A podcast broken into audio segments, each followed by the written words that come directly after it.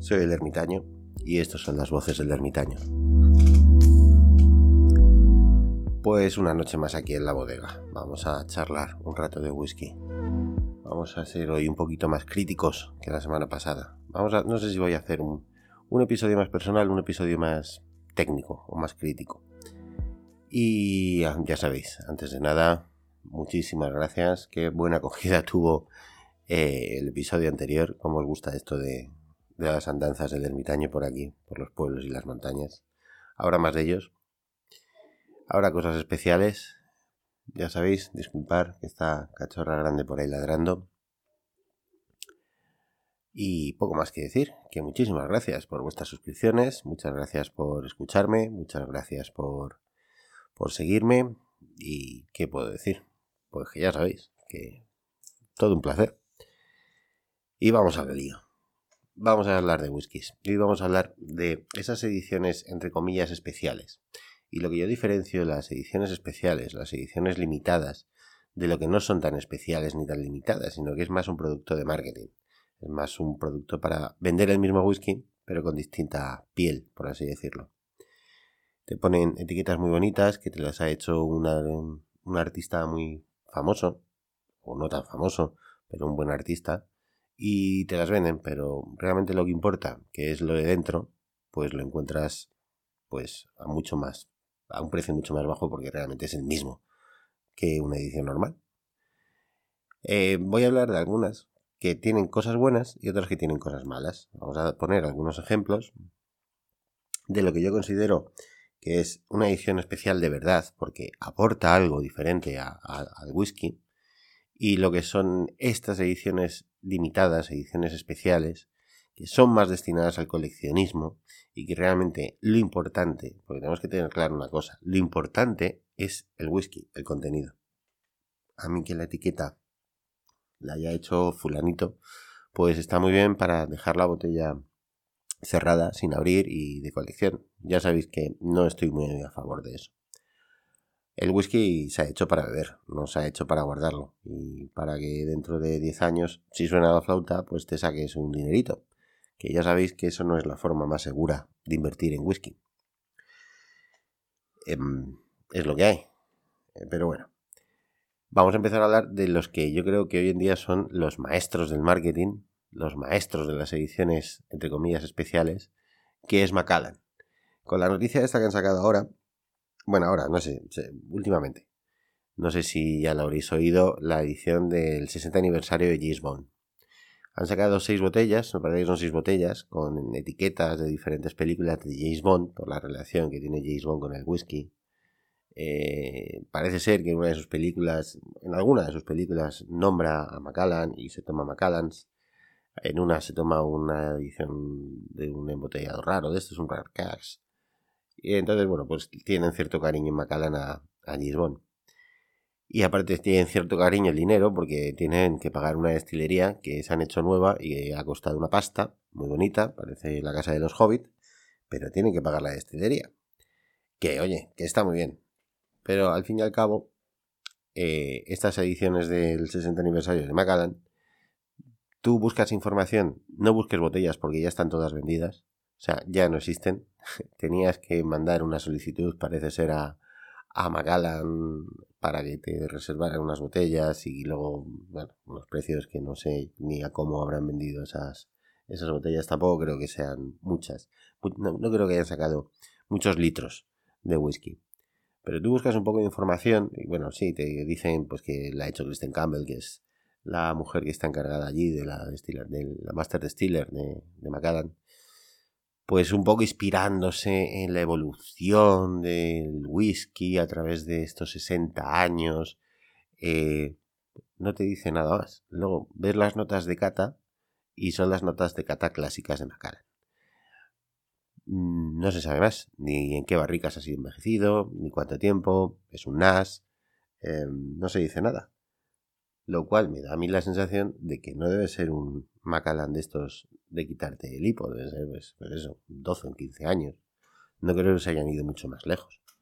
O a lo mejor lo han sacado de alguna barrica antigua que hubieran tenido por ahí, no lo sé. no da mucha información. Cuando, no da, cuando una destilería no te da mucha información, no esperes florituras con ese whisky. Con lo cual, esta es una clara muestra de lo que es una edición especial, pero no es una edición que aporte nada. Aporta pues a que le guste James Bond, le guste coleccionar botellas y tenga muchísimo dinero, porque las seis botellas estoy seguro que han salido por un pastizal y las quiere tener en su casa. Porque aparte, las seis botellas tienen el mismo whisky. O sea, no, no es que cada botella tenga un whisky diferente, no. Las seis botellas tienen el mismo whisky. Y pues, lo único que cambia es la etiqueta y la caja, el tubo. Además es un tubo, no es una caja. Con lo cual, no tiene mucho sentido. Pero bueno, hay gente que colecciona estas cosas, que me parece bien, como aquello de Juego de Tronos, que sí, que había ciertas cosas con estas botellas de Juego de Tronos que sacó Diageo, había ciertas diferencias en algunas, pocos que se murieran de... tampoco sé que mover mucho la cabeza. Pero bueno, que le gusten esas series, esas cosas y esas colecciones, pues no estoy en contra de que las hagan. Pero sí estoy en contra de que nos lo vendan como que es algo diferente, es algo especial. No, lo de dentro, lo del whisky, no es especial ni es diferente. Es lo que te vas a encontrar en una botella base. O en una botella a lo mejor un poco más cara. No te digo que no. Yo que sé, a lo mejor esto es un Macallan de 20 años. Vale, pero seguramente un Macallan de 20 años, un Macallan de 15 años, un Macallan de 18 te va a costar mucho más barato que lo que te van a vender por tener esta edición de del 60 aniversario de James En definitivas cuentas, Macallan no hay nada nuevo. O sea, mm, hay mucha gente que me... Tengo comentarios, voy a aclarar esto, tengo comentarios que dicen que si yo tengo manía Macallan, que va. Macallan me parece un indispensable y me parece un whiskazo. Y es la calidad por excelencia. A ver, Macallan está ahí pues por lo que está, pues porque hace muy buenos whiskies. Pero otra cosa es que luego nos quieran vender cosas o nos quieran... No voy a decir engañar, porque realmente no intentan engañar pero que luego nos vendan cosas que es más marketing que, whisky.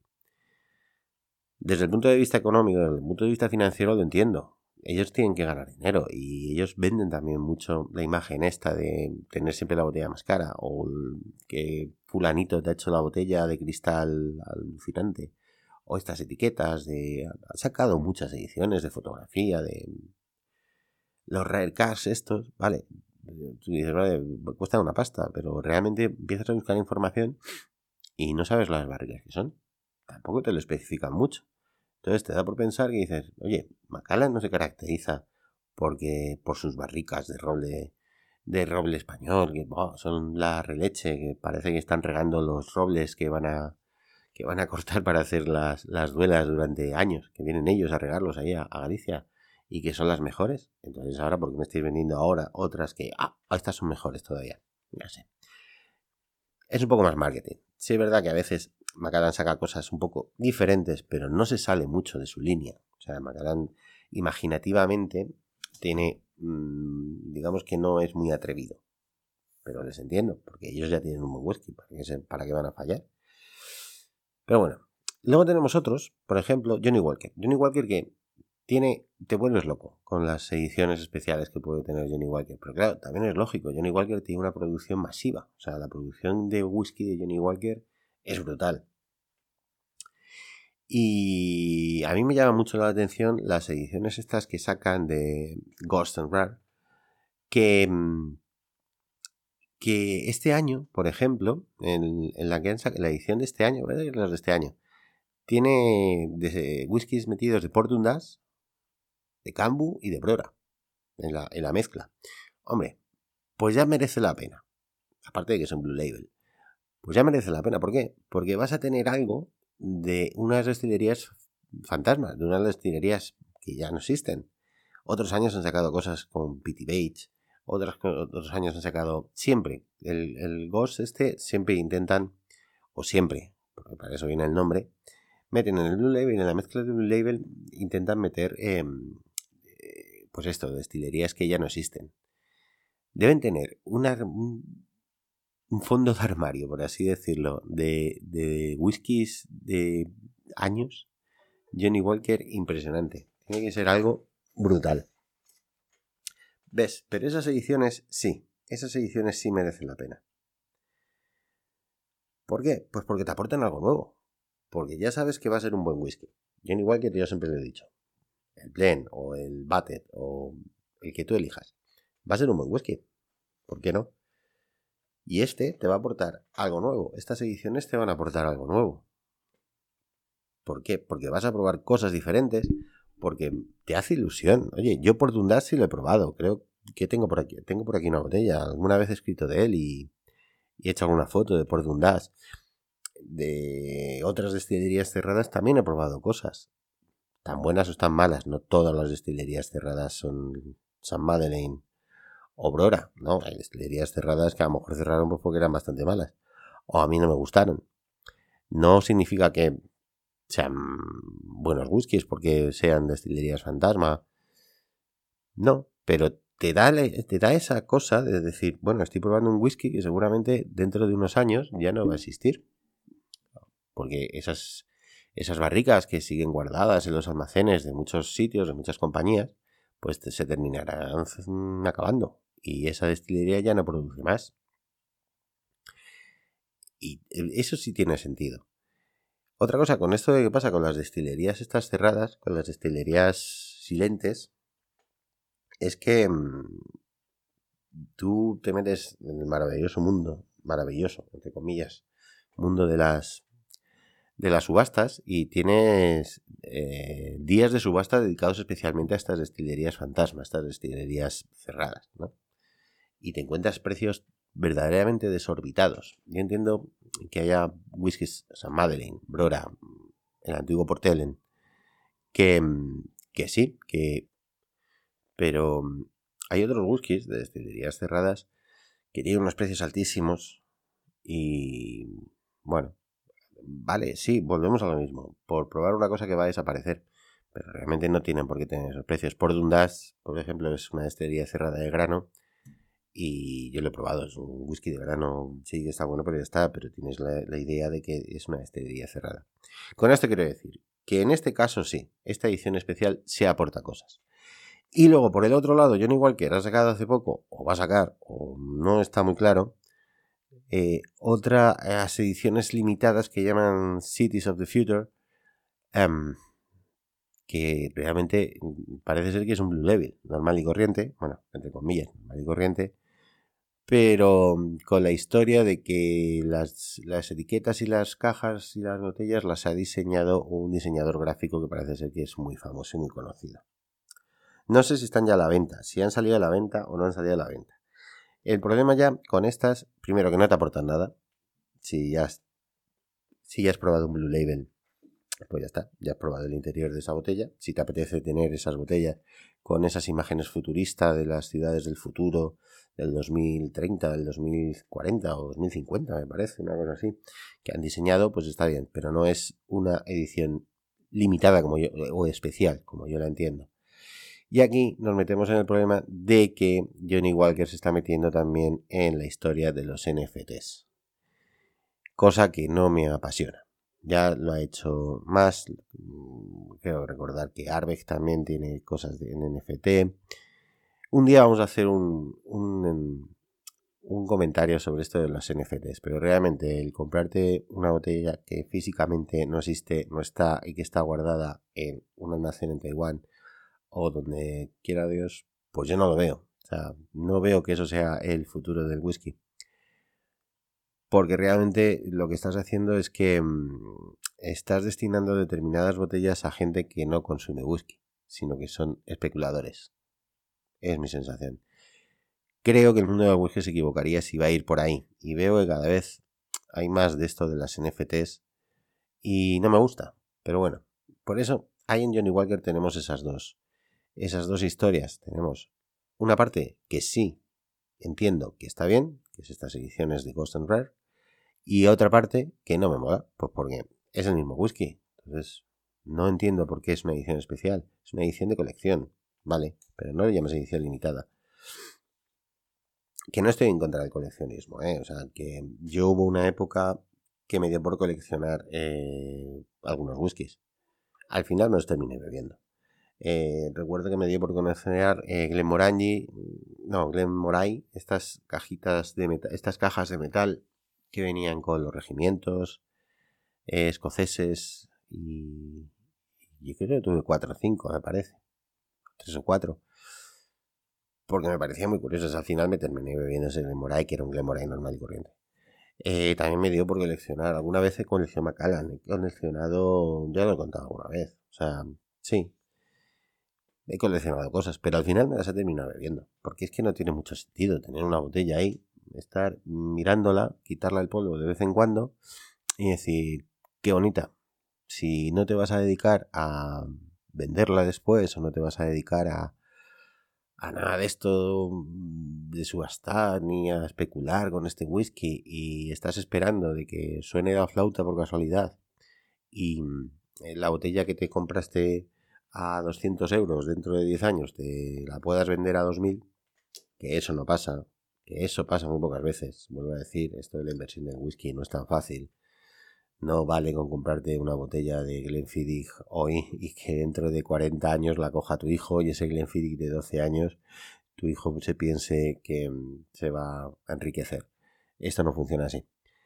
Hay otras formas de hay otras formas de invertir en whisky. Hablando de invertir en whisky, perdón, sigo con la voz, tela. Hablando de las formas de invertir en whisky, esta semana conocí una forma interesante de invertir en whisky, Gas Trade, ya los podéis seguir. Bueno, ya los conocía antes, pero escuchando un podcast de un maestro como es Pablo de Catador Itinerante, entrevistó a, a la CEO de a la CEO de, de Cash Trade y me pareció muy interesante. Luego estuve buscando información, una forma de invertir en barricas enteras. Te puedes, a lo mejor tú solo comprarte una barrica entera te va a salir por un pico pero tiene whiskies muy interesantes. Y si te os juntáis unos cuantos, hacéis una peña o un club del whisky y os apetece comprar una barrica y tenerla ahí, porque luego tienes la opción, te dan las opciones de dejarla ahí y venderla cuando ya esté más viejillo el whisky, o te la embotellan ellos, y si te la quieres beber tú, te la embotellan ellos mismos y te la mandan. O sea, hace gracia. Está bien. Aparte, ya sabéis que este, ese tipo de inversiones en whisky de barrica, es decir, de comprar o bien litros, como ya os comenté una vez, o invertir en barricas enteras, o simplemente una parte de la barrica y dejarlas ahí en un almacén. Si os lo tomáis como una inversión y como no, os queréis beber, siempre vais a ganar dinero. No es algo que os vayáis a forrar, pero a medio y largo plazo sí vais a no solo a recuperar la inversión, sino que vais a ganar algo. Cash Trade, ya sabéis, buscar información. Y pasamos a otra destilería que también ha hecho cosas bien, me han gustado, como es Glenmorangie. Glenmorangie, luego vamos a hablar de Glenmorangie en relación con Arbe, ¿vale? Por ser del mismo dueño, de Louis Vuitton. Em, eh, tenemos todo lo que han sacado de los cuentos de Tales, eh, pues todo es muy interesante. El último que han sacado es Tales of the Forest que te cuentan pues que la cebada la han secado con... Yo este no lo he probado, este es muy nuevo y este no lo he probado. Te cuentan que la cebada la han secado utilizando también eh, como no frutos del bosque, sino cosas del bosque, pinos, hibiscos, que le ha dado una, una complejidad a la cebada, que no solo es cebada secada simplemente con carbón o con turba, con aire caliente o con lo que la sequen, sino que la han saborizado, por así decirlo. Y me parece un camino muy interesante. A ver, dentro de lo que es la pureza del whisky, dentro de lo que es la tradición del whisky, un día hablaremos, entre comillas, también de esto de la tradición del whisky, de lo que nos vende lo que es la tradición del whisky, a lo que es realmente.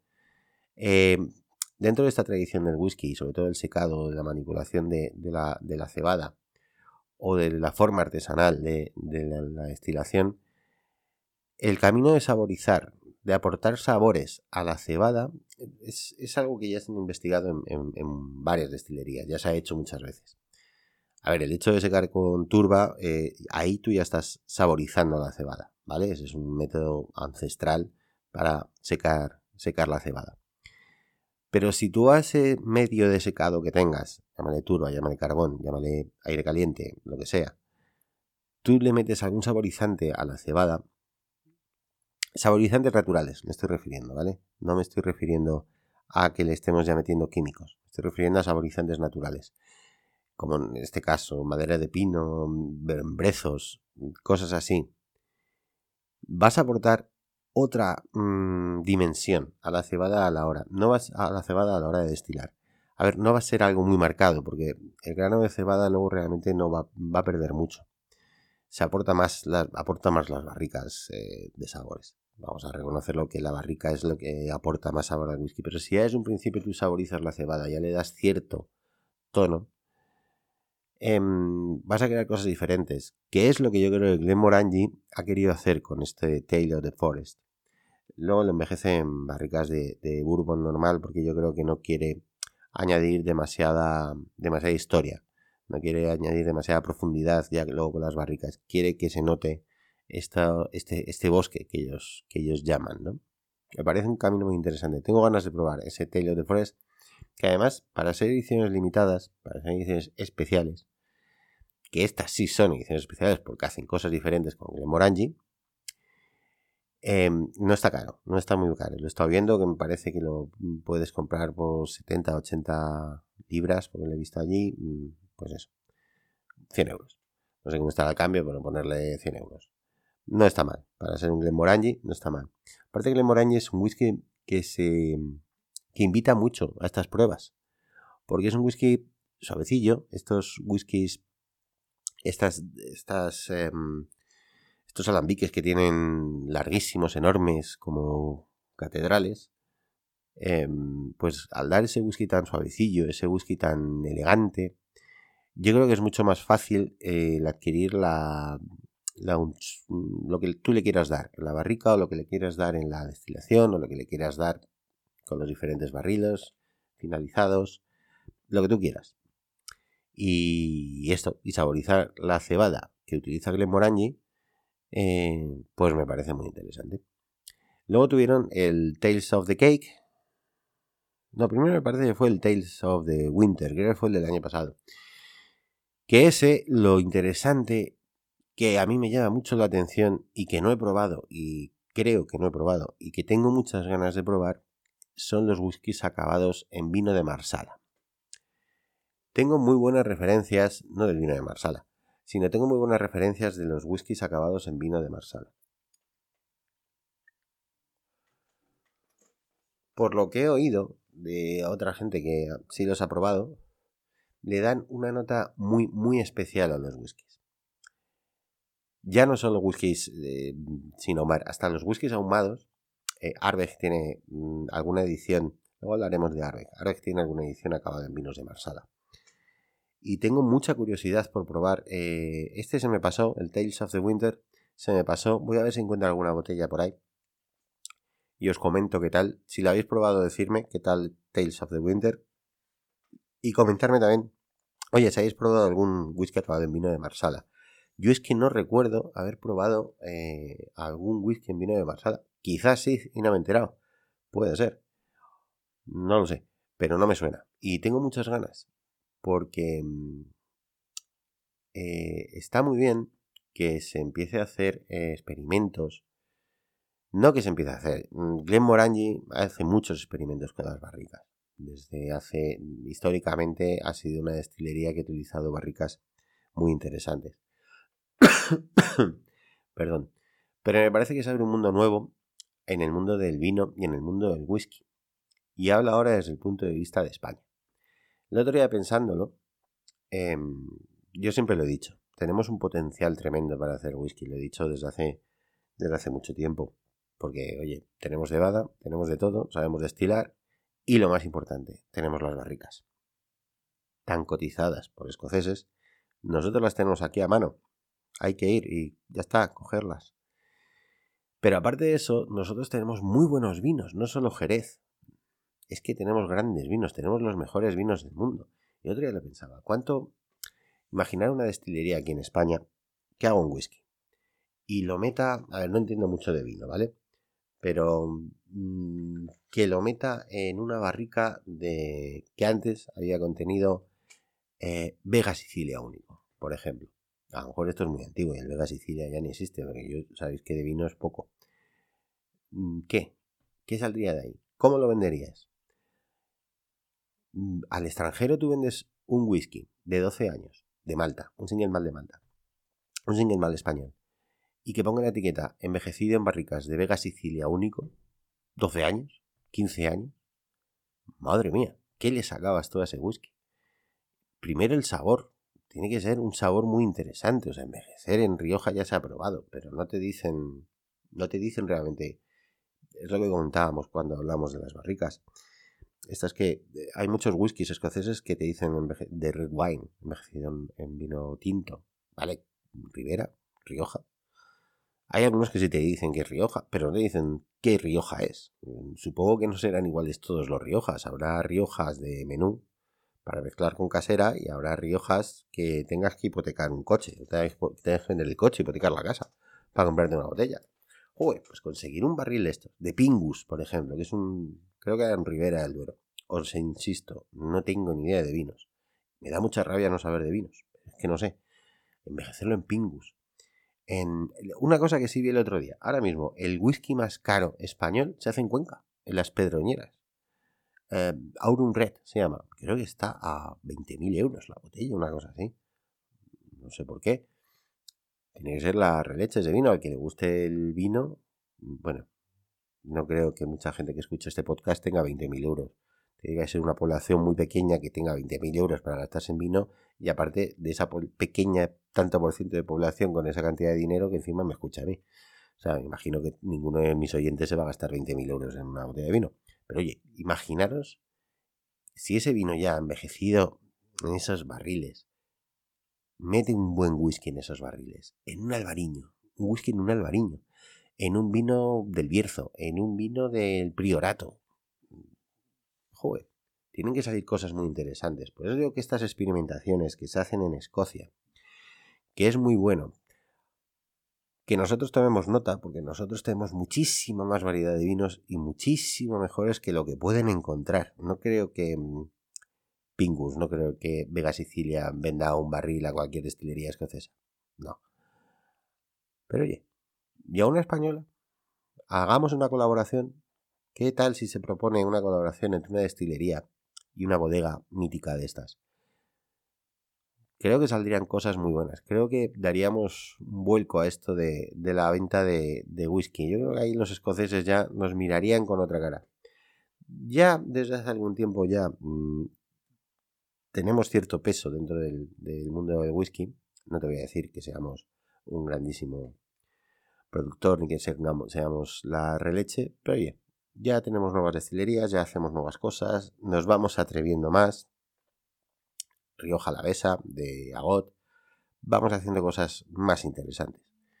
Pues oye, vamos a arriesgarnos con estas cosas. Y esto también el Morañi lo está haciendo mucho, ya lo lleva mucho tiempo haciendo, pero con estos Tales lo está haciendo, porque luego el Tales of the Cake es está envejecido en una especie de vino dulce húngaro que no le he probado, tampoco le he probado, la verdad es que el Morangi lo tengo un poquito abandonado. Pero voy a, voy a procurar probar estos tres. Me, ha picado curiosidad. Buscando la documentación para hacer este, este episodio, me ha llamado la atención. Con lo cual, vamos a, probar estos tales, estos, estos cuentos. Porque me parece muy interesante probar estos vinos raros, estos eh, añejamientos en, en cosas diferentes. Oye, ya sabéis, yo últimamente llevo un tiempo en que no busco whiskies buenos, ni whiskies que me gusten, busco whiskies que me sorprendan. Busco whiskies que me quiten el aliento, pero no por lo buenos que sean. Si me quiero comprar un whisky, ya sé qué whisky comprarme. Quiero comprarme un whisky que no sepa lo que hay dentro y que me sorprende, que me deje sin aliento de la sorpresa que me ha dado, que me deje sin aliento de no me lo esperaba. Luego me gustará o no me gustará. Vale, pero por lo menos que me sorprenda. Eso es lo que busco últimamente. Y luego tenemos otras cosas que a mí son realmente las que siempre me han llamado muchísimo la atención. He tenido muchísimas de ellas, que son los, los whiskies que sacan para los festivales. Hubo un tiempo que me enganché a, los whiskies que sacan para los festivales de Ayla, el, Face de, la Freud, de Arbeck, de la Gabulin, los de Campbelltown. Porque hay veces que no, pero la mayoría de las veces, sobre todo en Ayla, Em, como que tiran la casa por la ventana y hacen verdaderas locuras, ¿vale? Eh, recuerdo los la de estos, los cardellas, tengo, he probado dos o tres. interesantísimos dentro de lo que es la Freud. Atreverse con, como se atreve la Freud muchas veces, ya no solo con los Cardellas, sino Brodir, Lore, todos estos que sacaron. Pero Cardella es más acentuado. Probar mm, acabados diferentes de lo que es eh, el acabado en Bourbon, el acabado en Oloroso o en Jerez, sino otros vinos, otros acabados, otras historias. Mm, Glen Scotia, por ejemplo. Los que hace Glen Scotia para los festivales he probado dos. Uno acabado en ron, que no me gustó, no me gustan los acabados, ya lo he dicho alguna vez, no me gustan los whiskies acabados en ron, me parecen demasiado amargos, me, da, no me da una dulzura del... No, no, creo que sea un buen acabado. Para mí, para mi gusto, el, añejamiento del whisky en, barricas de ron mm, no, lo acabo de, pillar. Tendré que probar más cosas acabadas en ron. Ese Glen Scotia, que Glen Scotia, para mí, personalmente, es el mejor whisky de Campbelltown. El mejor. Eh, para estas ediciones saca cosas muy imaginativas. Probé otro, Glen Scott acabado en, en Oporto. Me encantó. O sea, esa, ese Glen Scotia, ese pequeño em, humo de Campbelltown, casi imperceptible pero muy elegante.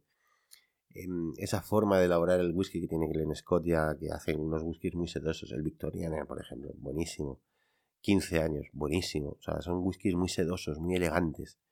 Y si a eso le unes el Oporto, que a mí los acabados en Oporto me encantan. Em, hablando de, y Quinterrubán, por ejemplo. Espectacular. Rubí.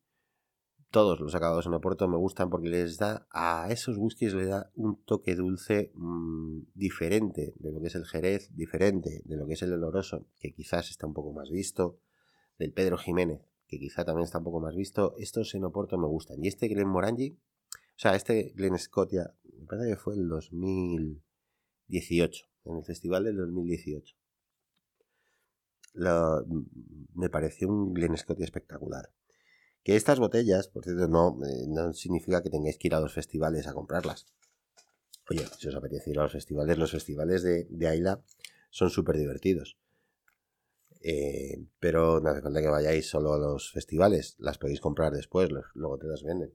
Las de la Freud de Cardellas yo las he comprado desde aquí. Bueno, te tienes que hacer, me parece, tienes que hacer socio de, la Freud y amigo de la Freud o algo así, de estos que te dan el metro cuadrado de tierra allí en, en Aila, cerca de la Freud. Yo tengo por ahí, porque me hizo mucha gracia, me mandaron hasta un diploma no, hasta un título de propiedad de un metro cuadrado de la Freud. No sé si alguno de, alguno de vosotros lo, lo, tenéis de esto. Que cuando te hacías amigo de la Freud te regalaban un metro cuadrado. Creo que era un metro cuadrado de, terreno de la Freud. Un día voy a ir a plantar ahí una casita. Y con todos los la Freud que me he comido, mm, a lo mejor tengo para un terrenito ya, ¿eh? ¿eh? Bueno, a lo que iba los podéis comprar desde aquí. Y si no, pues ya sabéis, eh, os metéis en, en, subastas. De verdad, algún día vamos a hablar de las subastas y del cuidado que tenéis que tener en, las subastas. Y si no he hablado ya, que creo que no. Y, y, conseguís estas botellas.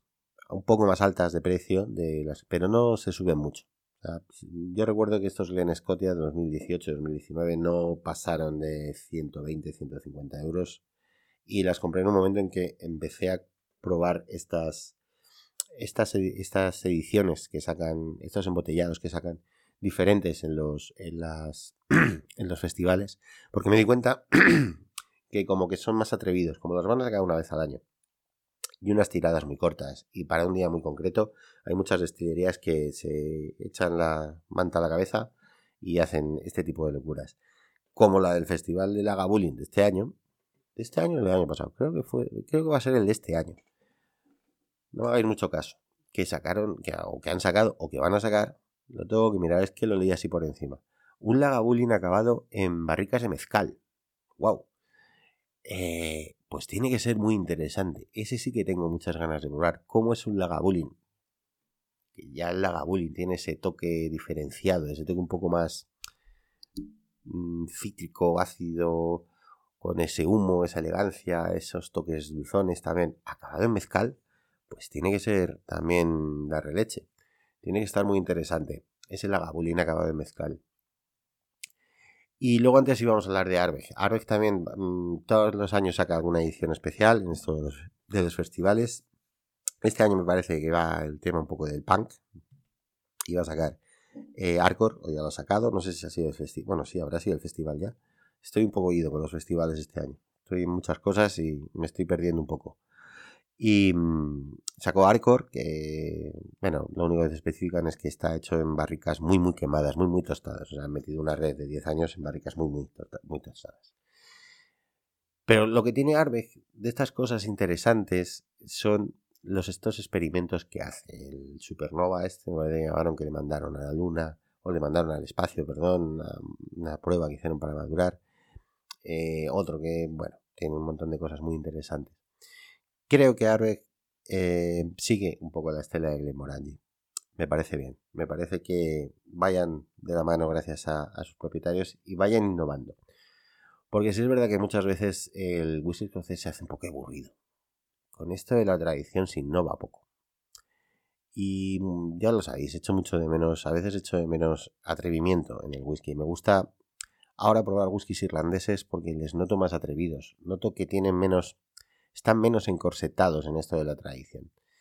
Y pruebo cosas de whiskies irlandeses que me apasionan, pruebo whiskies de otros sitios que, como no tienen esta, no te tienen que vender esto de la tradición y que, y que tienen todos una línea muy específica que tienen que seguir y no se salen de ahí, salvo estas cosas tan especiales y tan raras, em, a veces hace un poco aburrido. Por eso os digo, me apetece probar whiskies que me sorprendan. Pues esta ha sido un poco mis reflexiones sobre las ediciones no tan limitadas o las ediciones que no deberían ser especiales. Porque yo soy de los que opinan que lo importante es el whisky, lo de dentro, lo que te bebes. Si no te lo vas a beber, pues sí, coleccionalos, estas de Lisbon o las que vosotros queráis.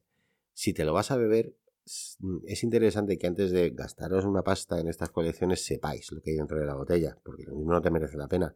Si te vas a comprar estas botellas de James te las vas a beber, las seis son iguales y al final va a ser un Macallan mm, un poquito más especial, pero un 15 años, por ejemplo. Porque de verdad, leeros las notas de cata, es que son las notas de cata marcadas de todos los Macallan, o sea, es que no hay nada en especial. Oye, sí, si realmente os interesa eh, una destilería, un whisky en específico, Glenmorangie, Glen Scotia, Arbeck, Lafroig, buscar, buscar esas ediciones con ese puntito canalla, ese puntito diferente. A ver qué os, os sale por ahí. De verdad, con, e, este podcast mandan muchísimas ganas de probar estos, estos Glenmorangie. Con este podcast me dan muchas ganas otra vez de, porque no, os he comentado unas cuantas, que tampoco quiero estar aquí mucho tiempo, pero hay ediciones especiales súper interesantes que he estado mirando no solo de estos años, sino de años atrás, que si encuentro alguna botella me han dado ganas de, de probarla. Oye, que sí, que tienen que ser cosas interesantes, que vuelvo a lo mismo, luego te gustarán o no te gustarán, quién sabe. Pero por lo menos a una destilería que le gusta, que ya te gusta, eh, a esa línea de, de sabor de esa destilería, que te gusta cómo hacen las cosas, que te gusta su densidad, suntuosidad, que te gusta el grado alcohólico, que te gusta el inicio, porque muchas veces estos son finalizaciones de, los últimos meses o los últimos años de ese whisky antes de motellar. Si te gusta ese whisky en concreto y quieres probar algo diferente, vete a por estas ediciones que sí son de verdad especiales. Estas ediciones que sí, que sí te cambia el whisky. No la que te cambia la etiqueta. No la que te cambia la caja no la que conmemora el no sé qué de no sé cuántos, por ejemplo. Iros a esas cosas. Porque, oye, todo esto es un mundo que hay que descubrir, todo esto es un mundo nuevo, todo esto no, no, no, no nos centremos solo en lo que en lo que bebemos siempre. Vamos a, abrir todo un abanico de posibilidades. Desde, desde el año 2020, me parece, eh, la Scottish Whisky Association ya permite añejar en mucha variedad ya de barriles todos los whiskies escoceses. Lo vamos a empezar, eso lo vamos a empezar a ver de ya y de unos años para adelante. Estas cosas nuevas con el mezcal del gabulín, con sidras, vale, ya lo hemos probado antiguamente, pero no se puede llamar escoceses. este tipo de vinos. Y este comentario que he hecho de, joder, que tenemos riberas del Duero buenísimos, que tenemos Riojas, que tenemos, yo qué sé, del Albariños, que tenemos la Rioja la de, de Agot, que tenemos más whiskies, que no solo, más vinos, que no solo sea los de Jerez y los típicos de vino tinto y no sabemos qué vino tinto, no. Bueno, pues tenemos también aquí en España, que una destilería, hago un whisky, llega a un acuerdo con una gran bodega de estas y saque ese whisky, estoy convencido de que sería un negocio. Como ahora dentro de unos años me saque una destilería un whisky añejado en Vega Sicilia, me voy a mosquear. Me ha copiado la idea. Eh, voy a pedir royalties o voy a pedir una comisión. Pero bueno, oye, que sería muy interesante, que tenemos que darle una vuelta a todo esto, que tenemos muchos miembros para hacer cosas buenas. Espero que os haya gustado estas reflexiones. Este año, este, este episodio ha sido un poquito más, no técnico, pero bueno, menos personal. Por lo demás, ya, vino el frío, vino el agua. Eh, mira, ha venido el frío, ha venido el agua y se me ha quitado, se me ha quitado la congestión y se me ha quitado todo. Tengo todavía un poquito, saboreo poco todavía, pero ahí estamos. Y nada, pues que ya está aquí el invierno, que ya empieza a oler a humo. Eso es una cosa que me encanta. Cuando bajamos al pueblo, según vamos bajando, cuando llega el invierno ya empieza a oler a humo de las chimeneas, a la leña quemada. Es un olor que, siempre me, resulta muy acogedor. Me da mucho calorcillo interior el hecho de, ese aroma. Y ya se ve, eh, hemos tenido unas mañanas de niebla aquí estupendas. Ahora mismo no veo nada por la por aquí por la ventana de la bodega, que bueno, es media ventana. Y tengo los árboles ahí enfrente, no veo los árboles, ya está la niebla subida, ya está la calima esta de invierno, de la humedad impresionante. Ya ha llovido, ha llovido un montón, estamos todos contentos, bueno, estoy yo contento. Y yo creo que la gente del pueblo también está ya contenta de que llegue la de que llegue el invierno y que llegue esta quietud, esta soledad y este silencio de, los inviernos. Que está bien el ajetreo de los veranos, está bien las familias, está bien todo eso, pero que mm, luego que venga un poco la tranquilidad, que también es bueno. La cachorra, ya sabéis, cachorra grande currando, ya ha venido herida, ya se enganchó con unas ramas el otro día y ya vino con heridas por, por el lomo, por las patas, un desastre de perra. No hacemos carrera de ella. Y nada, hay cachorro pequeña feliz. Aquí en casa, perro aquí, va a pasar su invierno, más el invierno más tranquilo de su vida. Y nada, y los gatos van bien, poco más que decir. Que no me canso de decirlo, que muchísimas gracias por escucharme, que muchísimas gracias por vuestro apoyo. Que esto de suscribiros a, no a mí, sino suscribiros a todos los canales de YouTube, a, a Edu de Hablando de Whisky, a Whisky Bubu, por supuesto, como no, qué gran canal. a, a todos los canales de YouTube, de podcast. Oye, no sé por qué tiene la gente miedo de suscribirse. Si es gratis y te puedes quitar cuando quieras. Y a nosotros nos hacéis un favor. Que nos hace ilusión. Que esto, que no ganamos pasta. Que los youtubers que se van a Andorra son otros. Y los que ganan dinero en el podcast no los conozco. así que, oye, suscribiros que nos hace ilusión. Nos dejáis ahí. Si algún día os aburrimos, pues quitáis la suscripción. Que esto no es como cuando te comprabas enciclopedias antiguamente que te suscribías para años y tenías que estar pagando. Esto es para un rato y es gratis. Oye. Y oye, muchas gracias por los comentarios que estáis haciendo. Eh, intento leerlos todos, de verdad. A ver si dentro de un par de episodios, cuatro o cinco, hago otro de estos de respondiendo preguntas de, de oyentes. Que esto queda muy radiofónico, responder las preguntas de los oyentes. Y hacemos otro capítulo de esos, episodios, perdón, de esos. Y estas han sido las voces del ermitaño por hoy. Pues ya sabéis, abrigaros, tomaros un buen whisky, mantita y buenas noches.